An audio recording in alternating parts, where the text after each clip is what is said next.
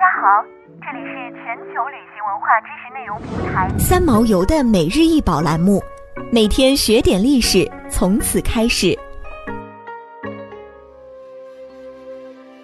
萨麦拉壁画高十一厘米，宽十厘米，是公元九世纪阿巴斯王朝时期的遗址文物。这些壁画残片来自闻名于伊斯兰世界的伊拉克萨麦拉城。这个壁画上的人物是从侧面描绘，根据精心绘制的面部特征，可以判断他们是突厥人。阿巴斯王朝的统治疆域宽广，向东远至中亚地区，人们从各地牧民来到首都生活和工作，其中就包括了突厥人。他们后来成为军队的主要力量。这些残片残缺不全，他们也不都是人物肖像。有的上面是动物图案，有的则是衣服与身体的局部。这里展示的两块应该是努达玛。努达玛是阿巴斯王朝的哈里发手下养的一群职业陪客，负责在哈里发吃喝之际讲述奇闻异事和笑话，评论食物与传说。一千零一夜中的部分内容就来自于努达玛的讲述。从他们的面孔中可以看出鲜明的人物性格，他们眼神忧郁，似乎正从那个被封存的遥远世界看向我们。人物画像在非宗教场景里是很常见的，但在清真寺或其他宗教建筑中却不会见到。萨麦拉城是座占地面积有五十七平方公里的古城遗址。位于巴格达以北六十公里处的迪格里斯河畔，这些考古发现尽管是残片，但可以帮助我们真实的了解这座辉煌一时的古城，它的建筑与装饰所蕴含的美学，以及居民所使用的奢侈品及日用品种类。萨麦拉在阿拉伯语里有“见者即喜”的意思。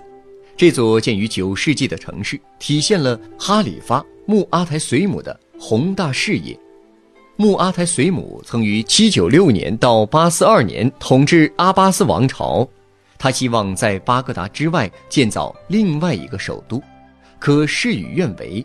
哈里发统治萨麦拉的时间并不长，仅从公元836年到公元892年。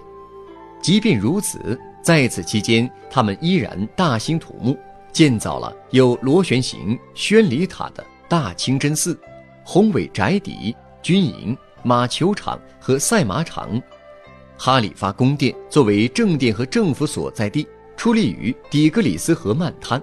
阿拉伯史料记载着，母阿台随姆如何调整整个帝国的百姓进行农耕、建造以及陶器和玻璃器制造。